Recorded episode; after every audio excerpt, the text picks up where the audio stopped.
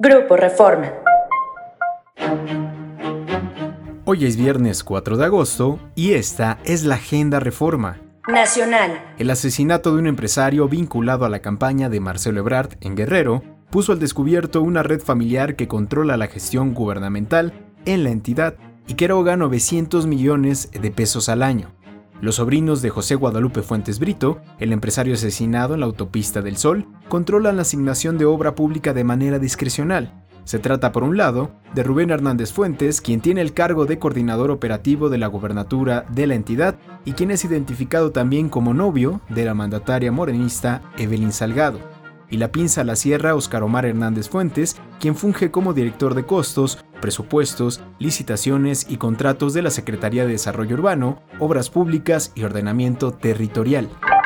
En 12 ocasiones, el presidente Andrés Manuel López Obrador ha desacatado las restricciones impuestas por el Instituto Nacional Electoral para que no hable sobre aspirantes presidenciales, fuerzas políticas y el proceso electoral de 2024 en sus conferencias después de que el 13 de julio el INE le advirtió abstenerse de realizar manifestaciones de tipo electoral tras resolver una controversia de la panista Xochil Gálvez, el mandatario ha desatendido el llamado 12 veces.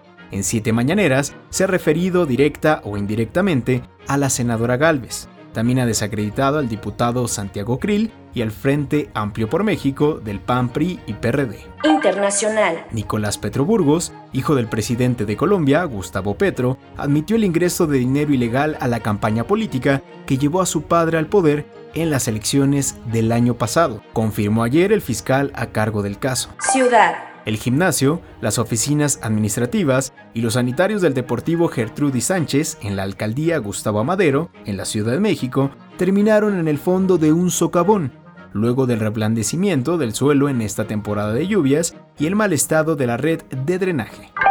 Síguenos en reforma.com, elnorte.com y mural.com.mx.